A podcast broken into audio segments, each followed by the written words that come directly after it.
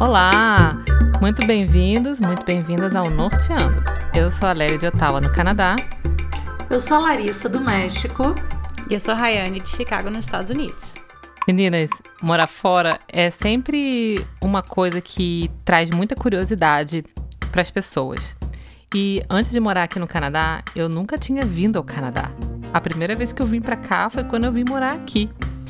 E por mais que eu tenha me informado, tenha lido, muita coisa, esclarecido, muita coisa. Ainda assim, quando eu cheguei aqui, eu era muito curiosa para saber se certas coisas eram assim ou assado. E depois que eu já estava aqui um tempo, ainda assim as pessoas me perguntavam: "E aí no Canadá, as pessoas fazem assim assim assado?" Até hoje, as pessoas toda vez que me ligam perguntam: "Tá frio aí?" e coisas assim. E tem muita coisa que é total realidade e tem coisas que são histórias fabulosas, estereotipos, mitos, enfim, que às vezes não tem nada, nenhuma relação com a realidade. eu tenho certeza que é assim também com o México. Aliás, eu tenho certeza que é assim com o México, porque eu conheci muitos mexicanos que desprovaram muitos mitos que eu tinha. e eu tenho certeza que é assim nos Estados Unidos. Vocês concordam? Com certeza. Totalmente. Absolutamente. Nossa, e é engraçado que o primeiro grande mito, eu acho que do México, pegando esse gancho aí, é que eu tenho bons amigos mexicanos e a primeira coisa que a gente fala é óbvio do Chaves e Chapolin, né? Isso, isso, isso, isso, isso. pois é, cara, esse é um mito assim. É, que as pessoas têm, né, quando você vai vem morar no México, assim como você, eu também cheguei no México para morar. Eu não conhecia nada do México, tinha muitos preconceitos em relação ao México. E no caso do Chaves e Chapolin, acho que não é nenhum preconceito, né? É um mito mesmo de achar que todo mundo assiste Chaves e Chapolin, que o Chapolin é o herói do mexicano, e isso não é, né? O herói nacional, Aqui, né? É, o herói nacional. Não, meu bem, herói nacional é Benito Juárez, entendeu? São são esses os heróis, entre esse e muitos outros, né? Então, assim, El Chavo del Ocho, que é como eles chamam o programa do Chaves aqui, ele realmente sim faz parte da, da cultura pop mexicana, né? Mas nem todo mundo assiste, nem todo mundo Eu acho que o Bolanhos, ele é um herói nacional do Brasil. Exato, é, não, é falar, ele é mais assistido e ele é mais idolatrado, né? O personagem Chaves e o Chapolin Colorado na Argentina no Brasil, por exemplo. Assim, você tem realmente, né? Existe um restaurante aqui na cidade do México que a decoração é toda baseada no El Chavo del Ocho, né? Mas você não vê o Chaves sendo exibido na programação como até hoje é exibida no Brasil, entendeu? É, então, assim, ele é assistido, ele faz parte da cultura do México, mas ele não é idolatrado, o Chaves, né? o personagem Chaves e o Chapolin, né? Toda essa família, né? Todas essas pessoas, esses personagens que giram em torno deles não são idolatrados como no Brasil. Isso é, é a gente idolatra mais, a gente assiste até hoje muito mais do que aqui. Cara, eu só quero falar que ele, eles não sabem o que eles estão perdendo. É, total. Estou fazendo corações com a mão aqui pro Chaves. Total. e aí, Rai, fala um mito aí das, que as pessoas têm sobre os Estados Unidos e sobre a vida nos Estados Unidos. Eu acho que um dos mitos, assim, muito assim, maiores que eu escuto é que todo americano é obeso. E, e gente, não. não é. Eu tenho certeza, assim, que óbvio, se você for vai na Disney, você vai ver bastante gente gordinha, bem gordinha, obeso e tal.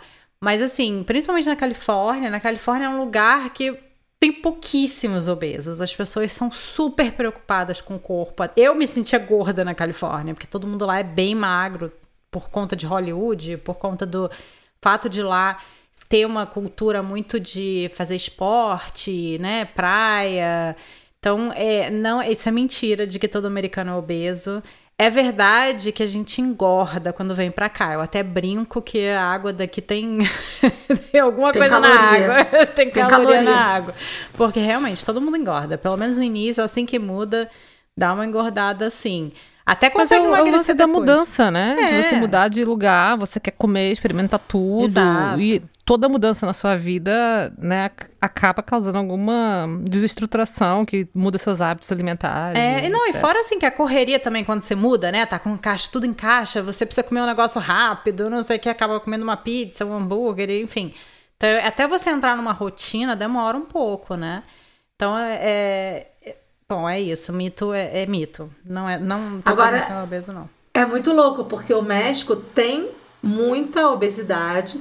Inclusive, se eu não me engano, o México é o país com o maior número de crianças obesas. A questão da obesidade infantil é muito grande aqui. E o México ultrapassou os Estados Unidos no consumo de refrigerantes. É, Estados Unidos consome muito refrigerante, muito, sim, é. mas o México já ultrapassou os Estados Unidos. A gente até falou isso no, no episódio do Tem Fome de Quê, né? Que a gente estava conversando sobre isso. E realmente, é, a, a, o, o, americano deu uma mudada no, na refeição, no, no, jeito que, como eles comem. As pessoas estão um pouco mais preocupadas. Eu lembro que a Michelle Obama, quando ela foi, quando ela foi primeira dama, ela fez uma assim, ela lutou muito para que mudasse é, as refeições nas escolas. Ela fez uma campanha muito grande com isso para trazer um pouco de comida mais saudável. É, então, assim, deu uma mudada nos últimos anos nos Estados Unidos, sim. Olha, o grande mito do Canadá, na minha opinião, é que é frio o tempo inteiro. Toda vez que alguém fala comigo, pergunta: tá muito frio aí? E às vezes tá em julho, tá fazendo 40 graus, uma lua lá fora. e a pessoa: tá muito frio aí? Não. Mas isso, para mim, requer um esclarecimento. O Canadá, ele é um país de dimensões continentais, assim, é um país muito grande. E tem lugares, e é muito ao norte também, né? No globo e alguns lugares é sim frio o ano inteiro. Tipo, se você mora lá no norte do Quebec ou lá no, no norte dos territórios do Noroeste, em lugares que são perto do Polo Norte, é frio o ano inteiro. Não tem um verão que faz 40 graus. É, assim, frio no sentido, assim, para um brasileiro, né? Porque a, o verão lá vai ter uma temperatura bem, bem amena, sei lá, 10, 15 graus no máximo, se estiver fazendo muito quente. Ah, até mesmo em, em, províncias do lado oeste do Canadá, o verão é um pouco mais ameno. Né? Na, na cidade de Vancouver, por exemplo, que fica na, British, na província de British Columbia, tanto o inverno quanto o outono são mais amenos lá. Lá não faz 40 graus no verão, fica naquela média de 20, 25. Mas também no inverno não faz menos 40, né? Um inverno muito mais a menos. Às vezes neva uma vez o inverno inteiro, né? Então a temperatura lá é bem amena. Aqui para os lados do leste, uh, mas eu diria mais assim, Ontário, Quebec, o verão é bem quente né? No sul de Ontário, Quebec também, porque se você... Dá pra andar de shortinho e chinelo? Não, com certeza. Porque o Ontário e Quebec são, são províncias que vêm desde a fronteira com os Estados Unidos até lá o Polo Norte também, né? Então, assim, no sul, onde fica Toronto, onde fica Montreal, onde fica Ottawa, onde fica... Enfim, Ottawa. Eu acabei de... Eu aprendi ontem que não é Ottawa. Em português a gente fala Ottawa, né? Mas em inglês é Ottawa que fala. Eu já ia perguntar do que, que lugar é esse, Ottawa? Ottawa é, é, em inglês fala Ottawa. Não é, é. Ottawa? Não, Ottawa. eu achei que não, fosse. É. Eu fui é. falar ontem pra alguém assim, ah, my friend lives in Ottawa. Where? Ottawa. E Toronto é Toronto. E é, Montreal, Toronto. se você for falar em francês, é Montreal. Montreal. Aí então, mas quem mora aqui faz 40 graus fácil, todo verão. Pelo menos os três dias que eles chamam lá em Montreal é, de canicule. É. Que fica bem quente, né? Então, é, depende muito, mas pode-se dizer sim que o Canadá tem, assim, de forma geral, tem as quatro estações e que, em boa parte, principalmente na fronteira ali dos Estados Unidos, na cidade mais ao sul, ao centro do Canadá, faz calor, sim, não faz frio o ano inteiro, não. Pois é, você está falando que, que é mito, né? Que o Canadá é frio o tempo inteiro. Um mito em relação ao México é que o México é um deserto apenas e faz calor para tudo que é lado, né? E isso é um mito, mito grande, assim, isso, é, isso não é real, porque o México tem uma diversidade, assim, enorme de ecossistemas. Você tem florestas de clima tropical, você tem praias você tem, inclusive, regiões que nevam no México, né? em algumas regiões. Então, assim, você tem uma diversidade biológica imensa, uma diversidade climática. Assim, a temperatura aqui pode variar de 2, isso em média, tá? De 2 graus até 30 graus, dependendo da região. E dependendo da região também, você tem registro de temperatura abaixo de zero ou até de 40 graus. Então isso vai variar muito com a região que você mora, com a época do ano. Eu achava que na cidade do México eu ia sentir frio o tempo inteiro, porque eu sabia que era uma cidade, né, que a capital era uma das cidades mais altas. É, então eu achava que eu ia sentir muito frio e deixei todos os meus vestidinhos doei na época, assim, desapeguei. Chegando aqui eu falei, caramba, tô morrendo de calor. Eu já tenho amigas que, brasileiras que, quando vieram para cá, achavam que realmente iam chegar no deserto e aqui ficariam no deserto, sabe? Que ia ter cacto espalhado por todo lugar e não é assim. Você sente, é, você tem uma temperatura muito amena, como você falou aí no Canadá, que você também tem na Cidade do México ao longo do ano. Frio mesmo aqui, você só sente em dezembro e janeiro. E daqui a pouco, primavera já vai esquentando e faz um calorão. Mas o México não é um deserto, entendeu? Não, mas... Você tem uma variação climática e uma variação de ecossistemas imensa no país. Então, sempre que você vier viajar para o México, é bom saber qual é a região, qual é a época do ano, sabe? Isso varia muito, muito, muito. Quando eu fui ao México, eu me surpreendi que para mim teve muito aquele efeito cebola, né?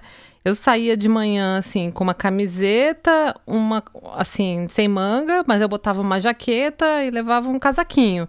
E aí, a, ia chegando no meio-dia, tu tava aquele calor, tu, tu, tira tudo, só tá de camiseta. E vai entardecendo, você vai botando tudo de volta, porque à noite já faz mais um friozinho. Essa foi a sensação que eu tive. Eu fui em janeiro. Isso é real. A Califórnia é assim também. A gente até brinca que você tem que sair com layers, né? Que são várias camadas, porque você vai tirando e vai colocando. Então, durante o dia você começa a tirar porque tá calor e depois você vai colocando porque começa a ficar frio. A Califórnia é assim também. Isso é real. E quem sai muito cedo para trabalhar, você inclusive assim, no verão, você fala, caraca, o povo tá de casaco na rua. Porque assim, você já sai de casa de casaco, porque de manhã é muito frio, depois vai esquentando. E aí das 5, 6 horas da tarde já começa a esfriar de novo, né? Então a temperatura muda muito aqui. Então, acho que um mito em relação ao México é que é um deserto e que faz calor para tudo que é lado. Falando também nesse lance de, de frio e tal, muita gente aqui, erroneamente, eu acho que às vezes por causa de filme, eu não sei de onde vem essa ideia, acha que as pessoas no inverno aqui andam com, com corrente no pneu. E, cara, não é bem assim. Né? Também muita, isso é uma coisa que me perguntam muito. Se as pessoas, ah, tá no inverno, como é que faz pra dirigir na neve? Tem corrente no pneu? Hã? Não, não tem corrente no pneu na maioria dos lugares que é cidade grande, assim a corrente no pneu é um negócio que existe, de fato, para gerar mais atrito entre o pneu e o chão, que é muito escorregadio.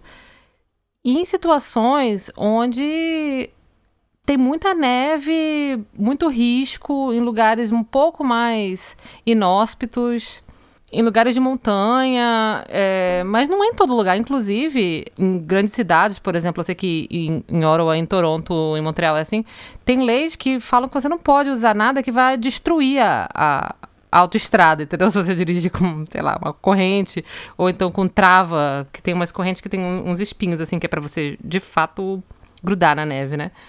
No pneu, porque você vai destruir a estrada, entendeu? Que custa dinheiro do, né, do contribuinte para consertar, então você nem pode. Existe também os pneus de, de inverno. No Quebec, por exemplo, é lei que você tem que trocar o pneu e colocar no inverno, durante os meses do inverno, se não me engano, de novembro a março, usar o pneu de inverno. Em outras províncias não é obrigatório por lei, mas você pode também, porque o pneu de inverno ele gera mais, a, mais atrito e adere mais a, ao chão que fica escorregadio por causa da neve, do gelo. Enfim, mas se você mora numa cidade grande, não há necessidade nenhuma de você botar corrente nos seus pneus. É, aqui no, lá, no, lá na Califórnia, quando você vai para os lugares de montanha, onde tem as estações de esqui, algumas vezes é, você tem que botar é, corrente no pneu, é obrigatório. Aí eles avisam, né?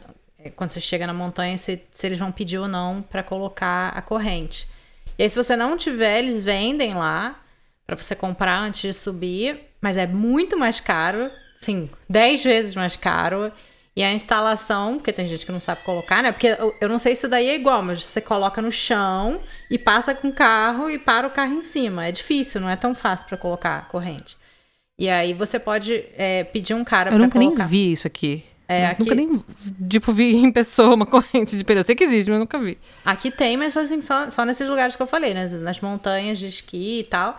E são épocas específicas e você vai... Quando você chegar, avi eles avisam se vai ter. Então, se você está programando ir para algum lugar que tem estação de, de esqui aqui, Big Bear na Califórnia, Lake Tahoe, sempre checa, assim, no dia, porque é uma coisa que... Não é que eles avisam muito, muito depois, porque depende.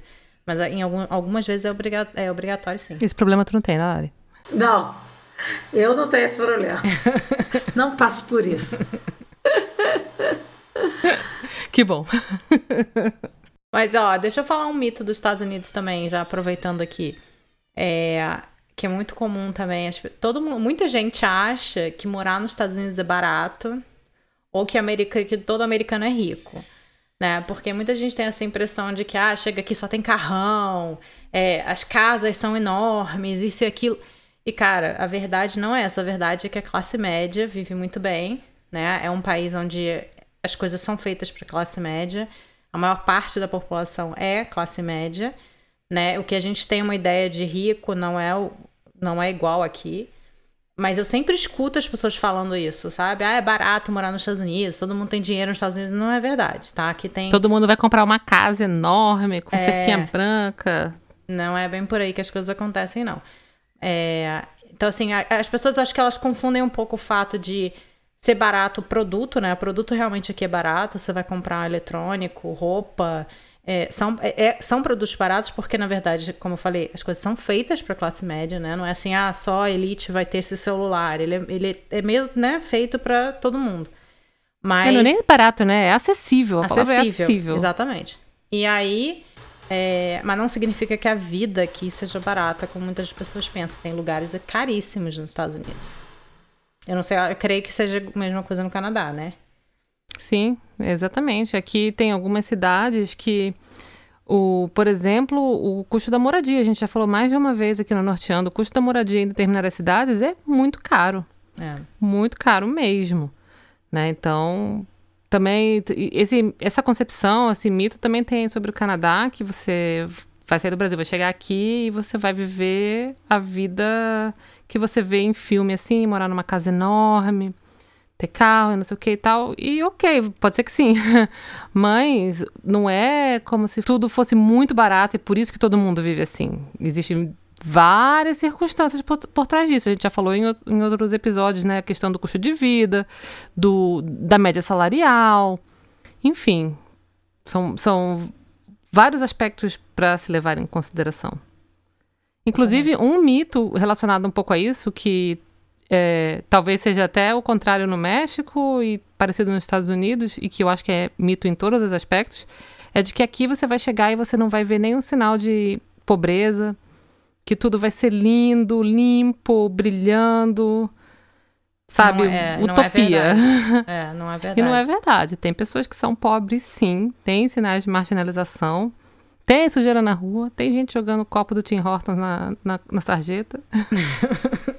é, Enfim. aí mesmo. Nos Estados Unidos é que sim também. Tem lugar. Muito menos que em outros lugares. Sim. Mas tem. É que eu, eu acho que a comparação com o Brasil também, é, por exemplo, nas cidades que eu conheço, tá? Não tô dizendo por todas, mas é, a parte mais pobre da cidade ela é separada, né? Ela, ela não é como no Rio, que você tem uma favela dentro da grande cidade. Elas são um pouco mais separadas, né? Mas existe sim, existe a pobreza, existe é, lugar com lixo no chão. Los Angeles, por exemplo, é um lugar que anda sujíssimo. Você anda lá, tá, tem lixo no chão, tem tudo. Então não é essa, essa, essa limpeza toda, não. Não é só Coca-Cola toda. E não é só imigrante também que é pobre. Não. Também queria ressaltar isso. É, aqui no México você tem bastante pobreza, você tem uma desigualdade social muito grande, né? Então, na cidade do México, né, vou falar aqui da minha realidade aqui, você tem realmente. É, você tem. Você, as pessoas que vêm para cá ficam muito impressionadas, porque é meio São Paulo e Rio, assim, você vê pessoas no sinal limpando seu carro, querendo lavar o vidro, é, pessoas pedindo dinheiro no sinal.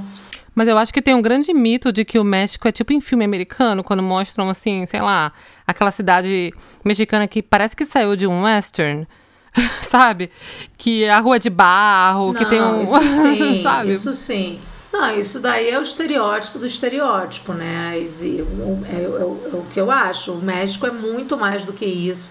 Isso é um estereótipo muito criado pelo cinema norte-americano também, né? Uhum. É então, isso que eu tô assim, a própria questão do, das vestimentas, né? Do sombreiro. As pessoas acham que vão chegar no México vai ter todo mundo usando sombreiro, poncho. Não é bem assim, né? Então, inclusive o sombreiro, ele é uma. Um, ele faz parte da cultura mexicana, sim. É, ele é de origem espanhola, poucas pessoas sabem disso. Ele, ele chegou no México através dos espanhóis. O sombreiro nada mais é do que um chapéu, né? E existe de vários formatos. Então, ele veio, chegou no México através dos espanhóis. E ele e, e assim tem vários formatos. É, aquele mais tradicional que a gente vê que é aquele pontudo para cima, né, que a gente vê nos estádios também, ele ficou muito marcado por causa do Emiliano Zapata, que usava esse tipo de sombreiro, né? Ele usava esse tipo de sombreiro, então ele ficou muito marcado. E ele serve para proteger do sol, da poeira, da chuva. É, ele é, se usa o sombreiro em algumas regiões mais é, mais no interior do México, né, nos pueblos, exatamente para você proteger do, proteger do sol, da chuva. Mas é muito interessante, por exemplo, sobre o sombreiro, que é, ele serviu né, durante a época também da conquista e etc. É, ele dizia muito sobre a classe social das pessoas, o tipo de sombreiro que você usava. Então foi uma moda que começou a ser usada pela classe mais alta e depois ela foi passando para as outras classes sociais no México, né? Isso é, isso é interessante, mas tem um mito que eu queria trazer que pouco se fala, né? Acho que eu nunca falei disso também no programa. Que todo mundo acha que mexicano é, o grupo indígena, né, originário são os astecas e os maias que no México só viveu Azteca e Maia. E isso é uma grande mentira, né? Isso é um grande mito mesmo. Porque na verdade, eu nem sabia tem... que tinha mais. Não é nem que seja mito, eu só, só, só sabia esses dois. É, porque a gente escola, aprende na escola, é. né? Exatamente, é o que a gente aprendeu na escola. O México possui mais de 60 grupos étnicos. São faladas mais de 68 línguas indígenas fora as variantes dessas línguas, que já são mais de 300. Então, assim, é até uma ofensa a gente dizer que só existiram astecas e maias aqui. Foram olmecas, apotecas, é, são nomes difíceis de falar, otomis, Teotihuacanos, por exemplo, quando você vem nas pirâmides de Teotihuacan, você descobre que havia uma civilização. Então, assim, nem tudo é Azteca e Maia. São centenas de zonas arqueológicas e cada uma dessas zonas vivia uma população indígena, uma nação indígena diferente, né? Então, eu acho que é muito interessante saber isso sobre, sobre o México também. É, por exemplo, os me, me, gente, é difícil falar, mexicas, que viviam aqui exatamente na região onde é a cidade do México, no Vale do México. Então, assim, são muitas, muitas culturas que habitaram né, o que hoje é o México. Eu acho que isso é bem, bem interessante da gente trazer. E o México é a nação de língua espanhola mais populosa do mundo. Queria trazer esse dado porque a gente aprende na escola. Astecas e maias. Eu achei legal. Não, meu irmão, são mais de 60 grupos étnicos Aí. que habitaram o que hoje é o México. Aí, aqui é cultura. Isso aqui é cultura, meu irmão.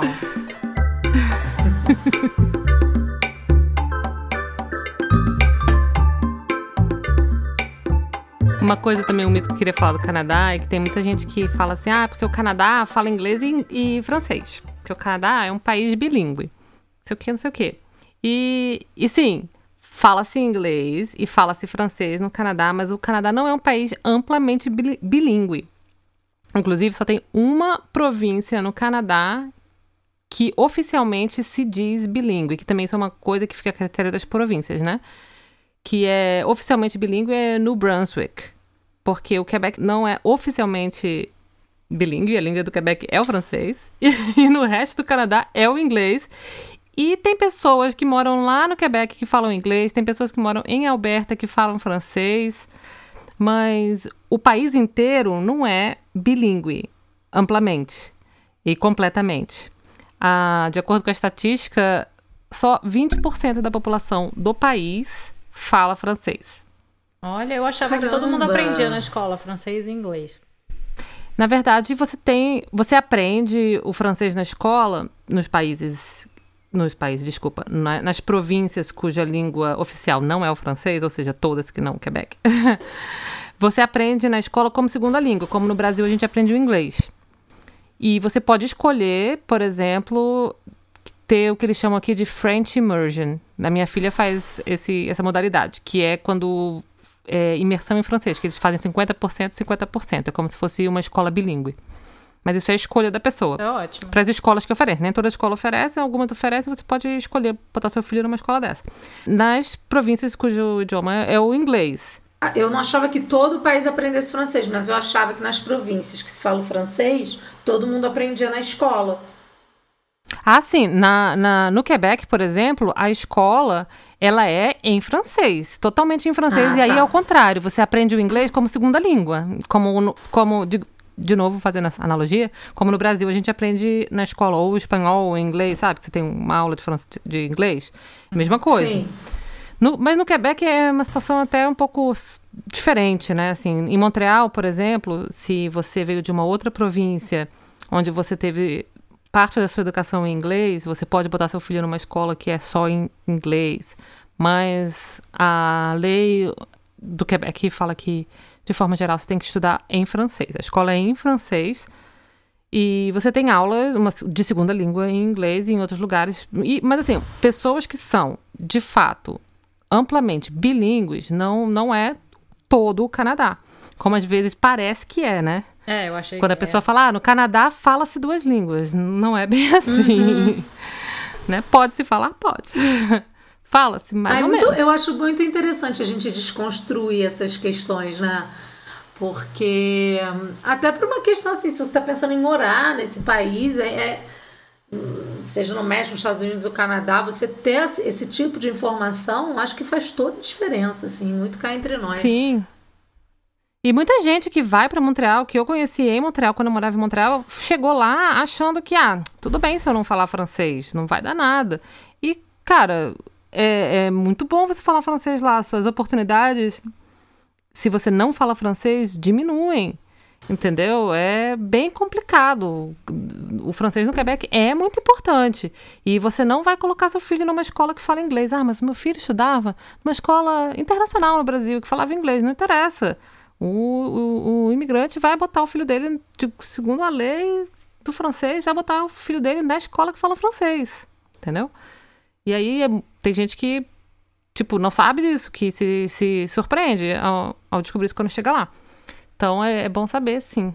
Até para saber se você quer viver essa experiência de aprender francês depois da vida adulta, né? Que não, é, que não deve ser fácil. De fato, acho que se você quer muito ir para Montreal e é uma cidade maravilhosa, eu quereria muito ir para lá, eu queria muito ir para lá, vale a pena você aprender sim antes de você chegar lá também. É.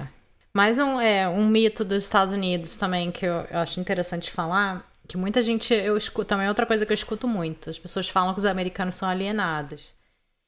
O americano não é que o americano é alienado. Isso depende muito de onde você tem contato com os americanos. Então, por exemplo, se você for para um lugar que é um interior, que é muito comum quando as pessoas vão com intercâmbio, por exemplo, você geralmente vai para umas cidades pequenas do interior. Aí pode até ser que tenham não uma alienação, que eu, né, não vamos chamar de alienação, mas que eles não saibam onde é o Brasil, é, se fala português ou espanhol, é, enfim, essas coisas assim. Agora, se você vai para um lugar como Nova York, Los Angeles, Chicago, você pode ter certeza que você.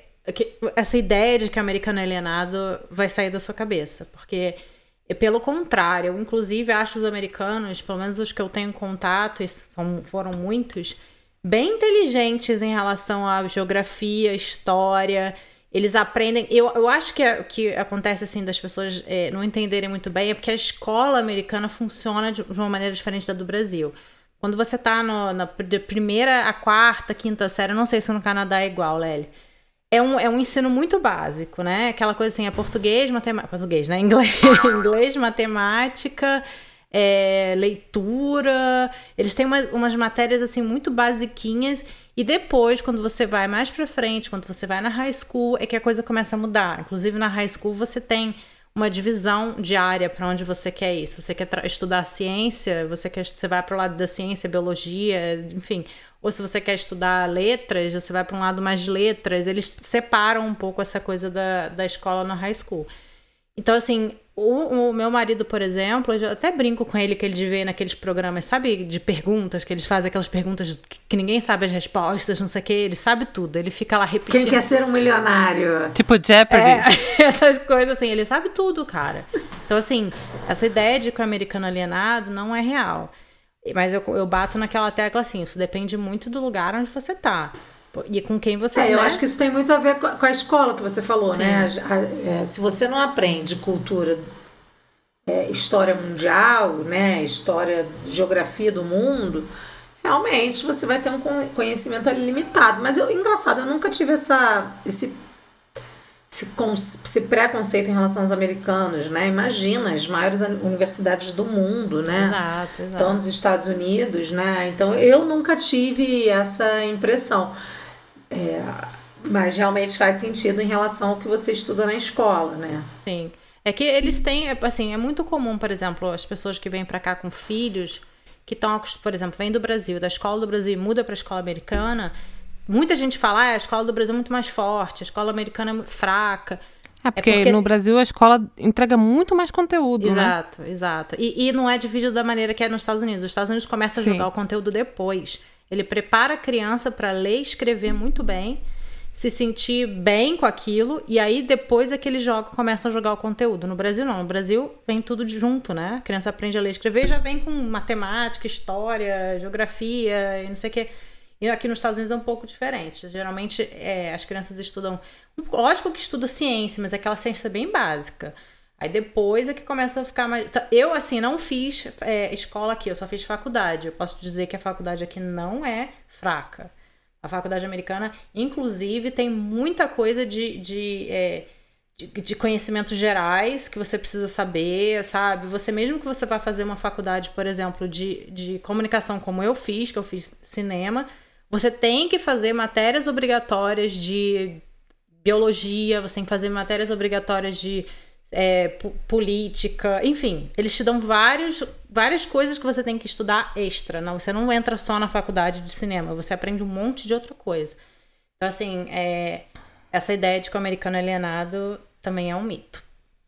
Engraçado, né? Eu não sei onde que nascem essas ideias, esses mitos. Talvez às vezes são sei lá, coisas históricas que acabam se passando assim, né? Às vezes a televisão, eu acho muito essa história do, do alienado aí que você falou, eu acho que tem muito a ver, assim, às vezes com meme de internet, que viraliza assim um vídeo da pessoa olhando um, não sei se você viu há um tempo Filme, atrás, viralizou também. um do, do Jimmy Kimmel, eu acho, que eles tinham que apontar no mapa onde era tal lugar e aí as pessoas não sabiam. É verdade, isso vem disso também. Mas é aquilo que eu falei, eles pegam pessoas muito específicas também, né? Eu vejo no, no Jim Kimmel muito assim, ele pega e fala, ah, é, quem é o Trump? A pessoa nem sabe quem é o Trump, sabe? Ou quem é, não sei, que umas pessoas, umas pessoas super importantes, assim, não sei, onde que é o Brasil? Aponta um outro lugar. Tem gente assim? Tem, né? Mas assim, você pode ter certeza que aquilo ali foi editado, aquilo ali foi um dia inteiro ali na Hollywood Boulevard. Procurando uma pessoa é, burrona. Pois é, exatamente. De mil acharam três, entendeu? Assim, não é que não vai ter uma pessoa que não tenha conhecimentos, obviamente que tem, né? Mas é, faz parte exatamente da brincadeira que eles estão fazendo ali. Eu uhum. acho que uhum. vem, é, vem disso sim, com certeza. Dos seriados também. Tem muito seriado, né, de, de comédia que bota o americano como bobão e. É, e se você voltar no caso de países como Brasil e México, por exemplo, foi o, o caso do sombreiro, né, dos filmes norte-americanos, aquele personagem que falava andale, andale. Andale, arriba, arriba, você acha que o mexicano sai falando andale, andale é, pela não, rua? Não, não entendeu? É, exatamente. É, exatamente de vários países, inclusive do Brasil, né? Deve ter muito estereótipo do brasileiro que, que é perpetuado por causa de ter feito filme. Cara, eu vou te falar que aquele filme do South Park. Sabe, lembra daquele filme do South Park de um tempo atrás? Eu lembro. Cara, perpetuou vários estereótipos do é. canadense, né? Pra começar, as, as cabeças do canadense não são flap. como no South Park. Todos os personagens do South Park, as cabecinhas pulam assim, você sabe? E, por exemplo, a polícia também tem um, um lance que, aqui, da, que toda a polícia do Canadá monta em cavalo. Que é a polícia montada, aquela Sim. roupinha vermelhinha é montada no cavalo. E o pior de tudo, é que eles chamam aqui de Mounties, né? O nome da polícia. É, é como se fosse, assim, a Polícia Federal do Canadá. Que são os Mounties. E, cara, não é assim. Ninguém fica montado no cavalo com aquela roupinha vermelha o tempo inteiro, entendeu? Aquilo é tipo um uniforme de, sei lá, de algum tipo de. de celebração, sabe? Tipo quando. A, sei lá, aqui o exército tem, faz desfile, que se veste Unidos. todo bonitinho. Nos Estados Unidos tem polícia que tá no cavalo, mas é pra, pra coisas Sim, específicas, mas... tipo um show, aí você vê o cara no cavalo, sei lá. é, né? Porque ele vai, vai ficar onde? Na bicicleta? É, pois é, aí tem. Mas assim, e, e, tem o mount, e tem aquele uniforme, só que não é todo dia. O cara não fica policiando a rua vestido daquele jeito, montado no cavalo, entendeu? E outra coisa que também, do, que vem assim de televisão, é que todo canadense fala a boot para falar about, né? Tipo, e o, o canadense tem um sotaque. Ele tem um aquele, sotaque Aquele canadense. seriado How I Met Your Mother fazia muita zoeira com o sotaque do, do Canadá. É, exatamente. E o é. canadense tem um sotaque, mas ninguém fala boot e nem fica falando é o tempo inteiro. Né? Como se você assistiu How I Met Your Mother, o Barney vive, vive zoando a, a Robin, né? E eles têm um sotaque, eles falam algumas palavras diferentes do que os americanos falam, escrevem também, o inglês, o inglês canadense tem diferença escrita. Mas, enfim, tem várias palavras que eles falam diferente, inclusive. Mas não é a boot nem e em cada final de frase, né? Então não vamos exagerar. É igual no México, é ninguém está falando andale, andale, andale, andale. Até esqueci o nome do personagem, ele usava um sombreiro. Ele é o ligeirinho, pô. É o ligeirinho, ligeirinho. ligeirinho. Exatamente. Imagina, você está falando andale, andale pela rua, correndo? Não, não tem. Agora, olha só, o maior mito para mim em relação ao México é dizer que mexicano só come taco. Né? No episódio que a Rai lembrou muito bem, fome de quê? É, a gente fala da comida dos nossos países, né? E a gente fala muito da, da comida mexicana. Mas mexicano, gente, não só come taco. É óbvio, é óbvio que se come bastante taco no México. Você caminha pela cidade do México, tem as barraquinhas, como é o nosso podrão no Rio de Janeiro para comer cachorro quente, como são as barraquinhas de bagel em Nova York, entendeu? Tem, se come bastante taco, mas não é a principal comida do mexicano. A tortilha de milho ou de farinha, né? Depois, agora, mais recentemente, é usada muito para o mexicano para você comer, como se fosse um, um talher mesmo. Isso tem uma origem indígena ainda, né? Pré-hispânica que você usava para comer os alimentos, né? Daí também surgiu o taco, que você bota a carne, né? Você bota os ingredientes ali e come. Agora existe uma imensa variedade de alimentos no México. É, eu descobri, por exemplo, que em 2010 a gastronomia mexicana foi reconhecida como patrimônio imaterial da humanidade pela Unesco. Ainda bem. E ela eu amo, amo comida mexicana. Ah, eu amo, também. Muito amo. maravilhosa. E além disso, a gastronomia do México ela tem muita ligação com a cultura. Muito dos pratos que se come hoje no México, elas têm origem antes da conquista dos espanhóis.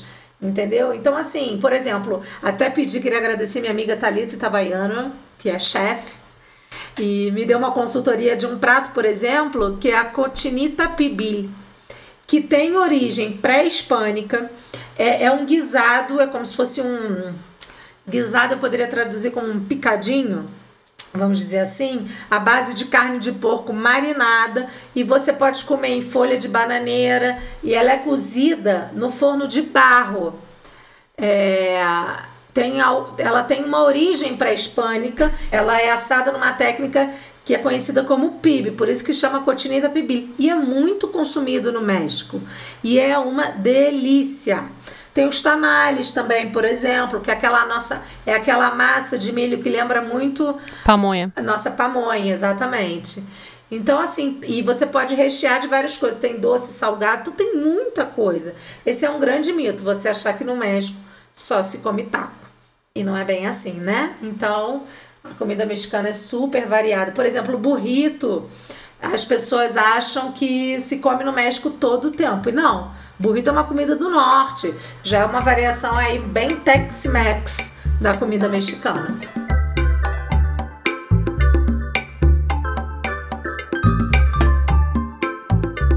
último mito aqui que eu tenho do Canadá é que o canadense é Uber educado, né? Eu já falei aqui nesse podcast mil vezes que realmente existe um fundo de verdade nisso daí. Que eles vão segurar a porta para você, mesmo quando você tá um pouco longe da porta, até você chegue lá. Que fala-se, assim, muito sorry, que as pessoas são muito bem educadas aqui.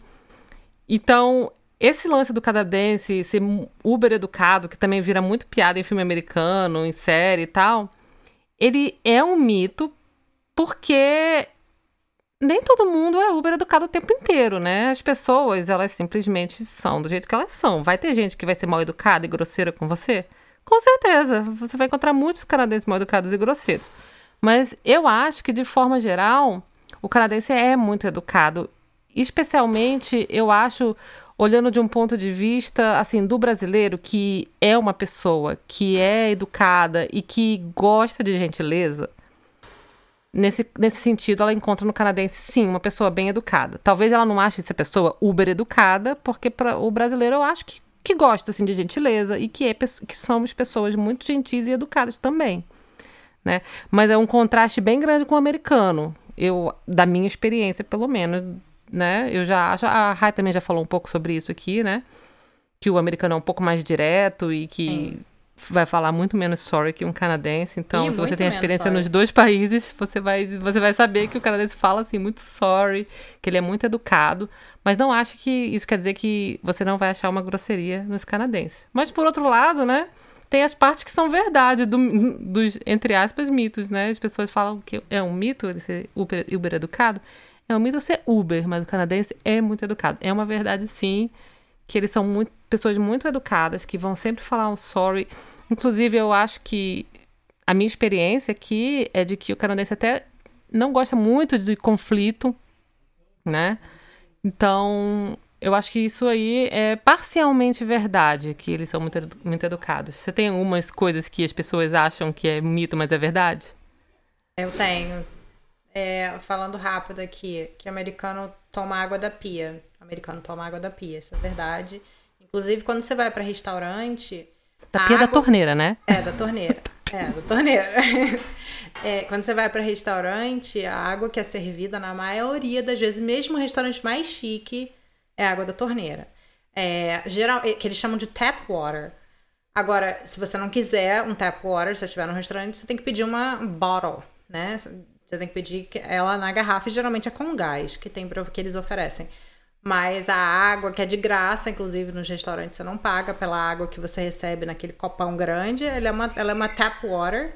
E, e, de, e nas casas eles tomam da torneira da, da, da, cozinha, do banheiro, qualquer lugar da casa, hotel.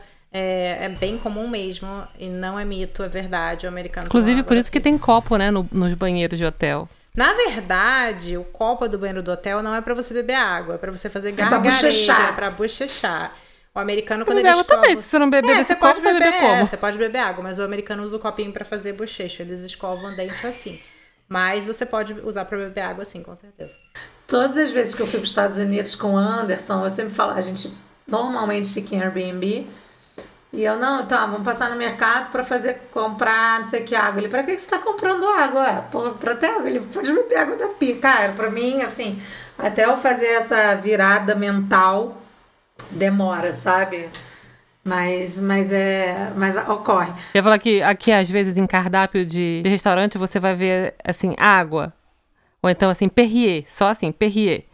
Aí as, quando a gente chegou, logo que a gente chegou aqui, muitas vezes a gente pedia achando que era água em garrafa. E na verdade é água com gás. Aqui, se você vê escrito água no menu, ou então Perrier, principalmente às vezes quando vem só a marca da água, Perrier tem uma outra francesa também que Evier, sei lá o que, bererê, é com gás. É. A água é com gás, porque a água normal sem gás, você tem que perguntar às vezes se tem na garrafa, porque às vezes não tem. Só tá, ele vai falar, ah, não, só da bica mesmo, só da torneira. Engraçado, aqui é uma verdade que, que as pessoas falam, né? Ah, mexicano é super simpático, realmente, eles são muito simpáticos. Aqui também se pede muita desculpa, tipo, perdão, perdão, perdão. É, mas eu já falei aqui que tem essa coisa da cultura não conflitiva, né? O mexicano prefere não entrar em conflito. Então, essa educação, às vezes muito exacerbada, né? Ele nunca vai te dizer não na primeira resposta, sabe?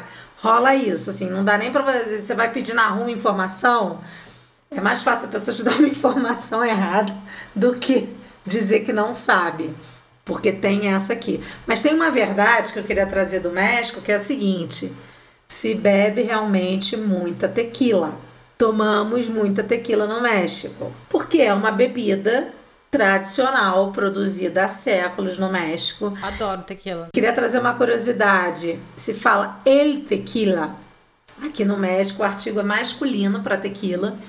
E aí, é, e a tequila é uma bebida que é, é uma variação do mescal, que é uma coisa que se toma muito aqui no México também, o mescal que é uma bebida pré-hispânica, feita então do agave, né, da destilação do agave, mas é feita é, bem resumidamente, tá, gente? Não me critiquem, vou dar um resumo aqui. A produção é artesanal. E a tequila, então, a partir é, já é uma produção industrializada. E ela começou a ser produzida então na cidade de Tequila, que fica próximo a Guadalajara. E é realmente um dos símbolos do país e é realmente nas festas, casamento, tudo isso tem um brindizão lá de tequila, todo mundo bebendo tequila. Então essa é uma é um mito que é verdade, sabe? Adoro. Eu gosto também. E principalmente quando você descobre que a tequila que a gente toma lá no Brasil é a piorzinha de todas, né? Porque tem tequilas, sim, de todos os tipos, como o mescal, né? Então, a, a, tequila que a gente importa lá pro Brasil é a mais xixelenta aqui. É, aqui nos Estados Unidos tem umas tequilas diferentes também que eu nunca tinha tomado. Não sei se são boas, mas Acho que sim. Exatamente. Eu tive muita, vários traumas com tequila na minha vida ébria. que hoje em dia eu prefiro coisas diferentes. Eu passei um tempo sem poder tequila beber tequila, é, tequila também. É, sin, é, tequila é sinistra. É, é, amiga, é sinistra. Inclusive no México, quando eu fui ao México, eu fui num lugar que fazia tequila, assim, que fazia o mescal e a tequila. Aí tinha várias para você degustar. Aí, inclusive, interessante é que tem a tequila que tem aquele, aquele minhoca dentro. Tinha várias garrafas com minhoca de tequila. Aí eu fui lá, bonitona e tal. Vamos fazer uma degustação de tequila, não sei o que e tal. Chique, meu amor. Aí degustei uma tequilinha aqui. Ah, essa aqui é mais clara, essa aqui é mais amarela, essa aqui tem minhoca, essa aqui não tem minhoca. E, cara, e a degustação era assim um copinho com meio dedinho de tequila. Era muito pouco. Entendeu? Mas depois de provar, sei lá, quatro tipos de tequila diferentes, a pessoa já estava completamente ébria. Cara, eu tenho uma vontade Terrível. de fazer essa rota da tequila. Você tem um trem, ainda vou fazer, eu e Anderson. É, esse passeio para você passar por essa rota de produção de tequila. Agora, se eu puder trazer. Prepara, amiga, prepara. Prepara. E outro mito que é verdade, tá? A comida mexicana é picante, sim. É, eu vou dizer que isso tá meio entre o mito e meia verdade, porque, óbvio, tem coisas que você cozinha que não são não picantes. Não é mito não, isso é verdade verdadeira. É, mas é, é, que, é, que, é, porque é, é, assim, é óbvio que nem tudo que a gente come aqui vai vir com picante. E você, a gente descobriu que você é, pode... a água não vem. Você, a água não. E a gente descobriu que no restaurante você pode pedir, olha, eu sempre pergunto, pica ou não pica? A pessoa fala, não, eu falo, pica para americano para estrangeiro, porque se o cara falar que pica para americano, meu irmão, não vou conseguir comer de jeito nenhum. Várias vezes eu fui e falei, ele, não, não pica, não pica, e picou. E picou. Inclusive, a gente fala que vai criar um bloco de carnaval aqui chamado Pica ou não pica. e o que que acontece? Toda comida, né, no México se come, se come muita salsa, né, que é o molho. Tem uma variedade infinda de salsas. E a maioria dessas salsas são picantes, né? Então tem uma diversidade, uma variação elas variam de níveis de picante, né? Dependendo da pimenta que você usa. É, então, realmente é um mito que é verdade, sabe? Toda comida que é picante no restaurante é melhor você perguntar se você não gosta mesmo de, de pimenta. Mas o bom é que você pode pedir sem pimenta, né? Eu gosto de pimenta. Não gosto também daquela coisa que você não consegue comer, mas eu, eu adoro pimenta. A comida americana não, também eu é adoro. Eu gosto muito de coisa pimentada também. É, a comida mas americana, no México inclusive. É... Aqui nos Estados Unidos, inclusive, surpreende muita gente, porque a comida americana é muito picante. E eles colocam é, é, em coisa que você nem imagina, assim. Você vai pedir uma lasanha, a lasanha vem com, com, com pimenta. Você vai pedir batata frita, ela tem pimenta. As coisas aqui são bem apimentadas. É, eu me. Eu, hoje em dia eu tô me acostumando mais com pimenta. Eu não comia antes de vir pra cá, de jeito nenhum, não gostava. Porque para mim tem um nível da pimenta que ela acaba tirando o gosto da comida, sabe? Para mim. Uhum. Hoje, por exemplo, tem um, um, Eu gosto muito da salsa verde, que, que até o Anderson já faz aqui em casa, a Trini, que, tra que trabalha aqui com a gente, faz e é deliciosa. E ela tem um nívelzinho de picante que eu suporto, né? Mas tem outros que eu já não suporto e não consigo comer. Eu não gosto quando é só ardido. Pra mim, você tem que sentir o gosto da pimenta. Se você tá só queimando sua boca e. Uhum. Não faço questão. Verdade. Eu, eu amo comida mexicana, eu amei, Verdade. mas eu achei que as coisas são muito apimentadas e é em tudo. Comprei uma vez, sei lá, um, uma batatinha assim na rua para beliscar o negócio, tava com fome e a parada super ardente. Ah, porque eles botam aquele aquele pozinho apimentado que eu esqueci o nome Sabe o que, que é bom que eles botam e que também é picante que você não imagina que vai ser? É quando você come assim fruta e aí tem um pozinho, né, que é o pó de chili. É, pode Ou ser. seja, até na, na fruta tem pimenta. É uma delícia isso. Eles, eles usam isso muito no, no Havaí, sabia? Um, é principalmente com, aba, com abacaxi. Eu acho uma delícia. Dá um gostinho Nossa, é bom com a manga seca? É. Com a, aquela fruta seca, sabe? Manga. Com cenoura é gostoso. Cenoura é Gente, muito uma bom. verdade sobre os Estados Unidos que eu tô pensando aqui. É, as pessoas sempre perguntam se é verdade que não existe frentista em posto de gasolina. Verdade. Você coloca a sua própria gasolina. É, aqui também não.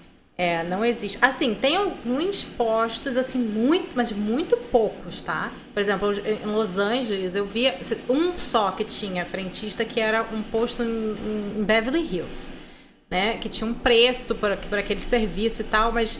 É, e você tem que tip, inclusive, É, você tem que dar a gorjeta e tal, mas era um que eu vi, assim, na cidade inteira, sabe? Assim, devia ter outros, mas que eu não conhecia. Mas, enfim, não é comum. É, não tem frentista, é você sozinho, literalmente. É uma máquina, você coloca o seu cartão, aí você aperta lá as coisas que eles vão pedindo e aí desbloqueia para você. Ou seja, eles te cobram antes, né? Uma pré, é, uma pré-cobrança para ver que o cartão funciona. E aí libera a gasolina e você escolhe qual gasolina que você quer e você coloca sozinha no carro. A primeira vez que eu coloquei gasolina foi assustador, assim, porque eu não sabia o que fazer. e você Cara, eu paniquei também. E você aprende na marra, não tem ninguém ali te ajudando, te ensinando. A gente é de humanas, é. né, amiga? Foi, foi tenso, foi tenso. Falei, caraca, o que eu faço com esse negócio? Eu já imagino logo aquela, aquela manga Sai voando, é. e o fogo no, no posto de gasolina, entendeu? Já, assim, Tipo Zulander, né? Já imagino o carro. Você lembra do Zulander? Os modelos. Total, total, é isso, total. Não, e tem total. vários truques que você aprende com o tempo. Tem um jeito que você consegue deixar o negócio sozinho, você não precisa ficar segurando, ele vai sozinho e tal. Pô, Mas eu tenho maior raiva nos posts daqui que eles tiram aquela travinha. Tem vários posts aqui que eles tiram aquela travinha aqui pra você ficar, não ter que ficar segurando. Não é um segurar, saco. Né? Às vezes tá morrendo de frio, tua mão tá gelada e tu lá botando gasolina, se tremendo inteiro. Aqui no México, não. Aqui tem frentista país, né? Estamos na América do Norte, mas somos o, o primo subdesenvolvido de nós três. Então, em desenvolvimento, né? Onde o serviço, é, todos, os, esses, todos esses tipos de serviço existem. Então, aqui sim, nos pós de gasolina tem frentista. E como eu sou meio atolado, eu agradeço que esteja lá. Nossa, e o que eu queria falar é, é que tipo uma vez que, que você você aprende na marra que você aprende aí no posto sem o frentista e você vai lá, já passou aqui, pagou aquele miquinho, né? De ir apertando os botões bem devagarzinho, não sei como é que é. ok, mas depois que você aprende, é muito, é muito difícil você voltar pro frentista. É, Nunca é mais, é porque eu que. Às vezes, quando eu vou no Brasil e vem o frentista falar comigo no posto, eu já. Eu tenho que. Porra, é, é tão fácil, é tão prático que é meio, sabe? É, é meio esquisito alguém fazer isso para você. Pegar no seu carro, pegar a chave do teu carro, entendeu? E fazer isso para você. É muito bizarro. É, É, vira uma coisa bem prática, mas a primeira vez que você faz é assustador. Fogo no parquinho, né?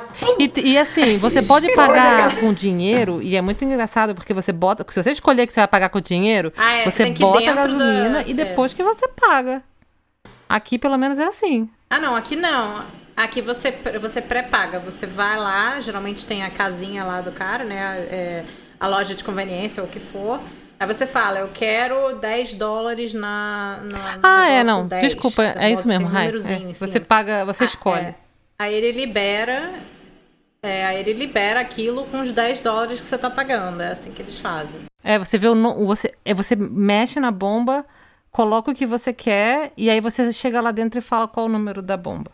É, tem tem, ou isso, ou às vezes na bomba em cima tem um número, assim, 5, 6, 7, aí você fala qual que é. Cada posto é de um jeito, mas tem como você pagar, você pré-paga a sua gasolina. A primeira vez que eu coloquei, eu, eu escolhi essa opção, que aí eu podia ir lá dentro e aí eu, né, disfarçadamente falava pra pessoa, como é que é mesmo, hein, que faz? ah, é assim, assado. Ah, tá bom. Paga menos mico.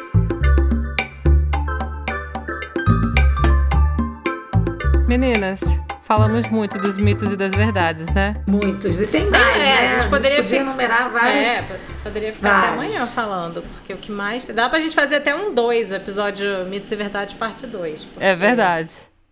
Pra terminar, eu vou deixar um mito aqui de que a nota de 50 dólares e de 100 dólares do Canadá tem cheiro de maple. tem gente que jura que tem, que cheirou e falou tem cheiro de maple. O Banco Central aqui do Canadá nega, fala que isso é loucura dessas pessoas. Eu vou deixar, eu, eu vou deixar no ar, não vou dizer se tem ou não. Você já cheirou a nota? Eu já cheirei. E Eu vou deixar no ar. Vocês que quando venham aqui cheirem pra ver se tem ou não tem. Vamos agora pro como se fala? Vamos. vambora.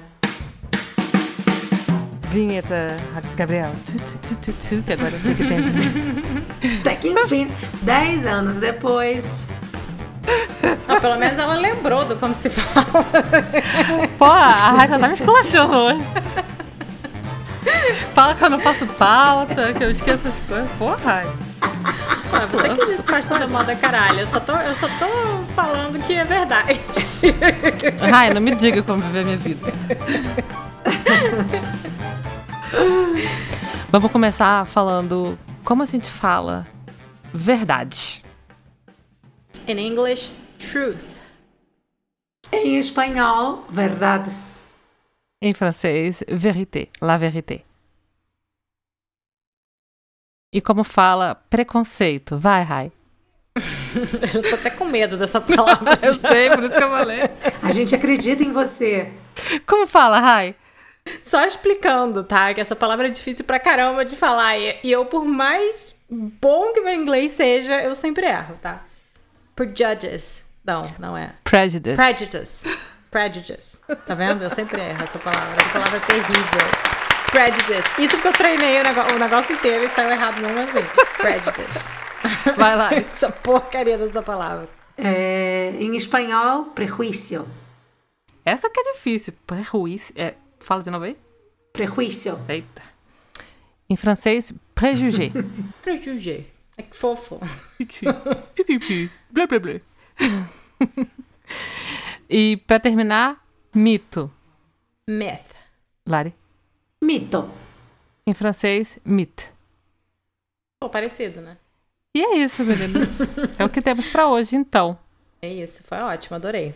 Eu queria dizer que eu acho muito bom quando a gente consegue é, desconstruir alguns preconceitos, algumas ideias preconcebidas sobre, sobre as coisas, né? Sobre os Não, diferentes e lembrando, temas. eu também Acho gosto muito disso e também lembrando que cada um tem uma experiência, né? Tem coisas que acaba que a pessoa acha que aquilo ali é verdade. Eu já tive gente que chegou pra mim e perguntou se o Brasil falava espanhol, por exemplo.